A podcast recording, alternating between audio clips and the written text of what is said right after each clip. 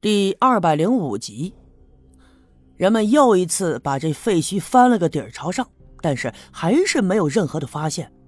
那么，就算是他被废墟给砸死，被大火给烧死，这这应该会剩下几根骨头吧？但是，除了砖石瓦砾和屋子里被埋在下面砸得稀烂的家具以外，就没有任何的东西。六姑也跟着走了进来。看到人们没有发现，他也眉头紧皱，因为啊，刚才打石的时候，他算出来这王革命就在院子里，但是却没法算出具体的方位。可是他这么多年以来，从来就没算错过。他背着手在院子里来回的走，皱着眉头四外的看。可就在这个时候，原本被人搀扶着坐在了一旁墙头上的六姑父，他忽然站了起来。丁桂兰正在他身边照顾着，看他站起来以后，连忙伸手就扶住他。六姑父，你这是要去哪儿啊？哎，你慢点呀，你慢点呀。他并没有说话，他挣脱了丁桂兰的手，用手扶着墙头，一步一步的朝屋子的方向挪着。丁桂兰不知道他要干啥，只能跟在他的身后。他往前走了两步就停住了，转过脸朝右面看。那么右面呢是一个菜园子，菜园的边上有一口水井。那么前一阵子王兰花刚死不久，王革命曾经闹腾了一阵子，当时他就说这院子里有鬼，看见他爹从井里爬上来了。而且在第二天早上，人们惊讶地发现，这口井啊，不知道什么时候已经被填满了。而现在呢，这口井上蒙着一块塑料布，上面用一些碎石头压着。那么，这是左右两家的邻居帮着弄的。六姑父伸手扶住墙头，费力地抬起一条腿，就要往墙上爬。丁桂兰一看，吓了一跳，赶紧拉住他，就问：“哎呦，六姑父，你慢点，你慢点！哎呀，你这是要干啥呀？你小心，身上还有伤呢。”这个时候，六姑赶忙走了过来，她看了看她的老头子，又看了看眼前那口井，就好像一下子想起了什么，她连忙指着那口井，对身后的小分队员说：“哎呦，在井里头，赶紧的，王革命在井里头。”听六姑这么一说，人们再次被惊呆了，纷纷越过墙头，跑到了那口井的旁边。那么这口井上，我们刚才说过了，盖着塑料布，压着碎石头。那么住在左右两家的邻居都知道，这些呀是他们亲手弄的，和当初没有任何的异样。更何况了，这口井已经被土给填满了，他他怎么能够藏上一个大活人呢？他们没敢贸然动手，就抬头看了看六姑，但是六姑眉头紧皱，脸色十分的焦急，跺着脚就冲人们喊了。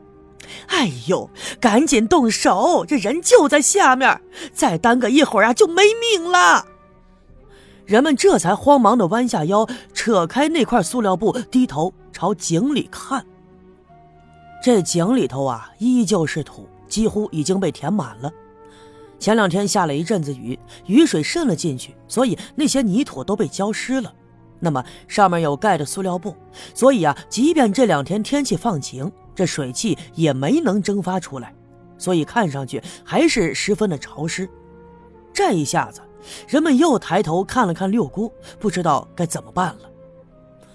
这个时候，刘老二分开人群冲了进来，他手里头拿着一把镐头，不由分说高举过头顶，用力的刨了下去。就听到“砰”的一声响，这镐头呀，深深的陷入了泥土里。不过，人们清楚地分辨出这声音不对呀，这下面应该是空的。这一下子，人们都大惊失色，都慌忙下手。几个小分队员拿过了铁锹，开始奋力地挖掘。就这样挖了不大一会儿，就发现下面出现了一块大的木板。人们又把木板上的浮土搓掉，低下头来仔细的一看，刚才刘老二用镐头刨的那个痕迹还在。木板上也被砸出了一个大洞，那么这一切呀，完全就出乎了人们的意料之外。那一阵子王革命家闹鬼，一夜间这口井被填平了，人们还一直觉得离奇诡异，但是却从没想到这底下呀，原来还是空的，他只是在上面加了一块木板，木板上埋了一些土而已。可是，这到底是谁干的？刘老二没有心思琢磨这些，冲着身后的小分队员一摆手，有人明白他的意思，赶紧跑去找来一根粗绳子，一头呢就缠在了刘老二的腰上，另一头几个人合力拽在手里。刘老二双手扒着井沿一只脚踩在井壁的石缝里，一只脚踩在了一块木板上。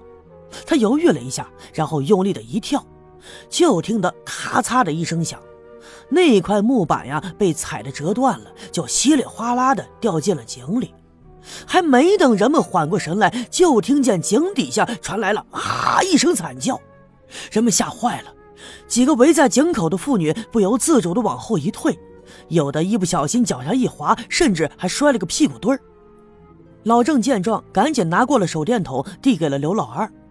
刘老二一手抓着绳子，一手拿着手电筒向下面一照。果然，就在下面的井水里头呀，恍恍惚惚的有一个人影儿。王革命！刘老二惊呼道。于是他不顾一切，把手电筒叼在嘴里，冲着上面的人一挥手。人们明白他的意思，开始缓缓的就往下放绳子。就这样，刘老二踩着井壁的石缝，用手抓着绳子，缓缓的向下爬了下去。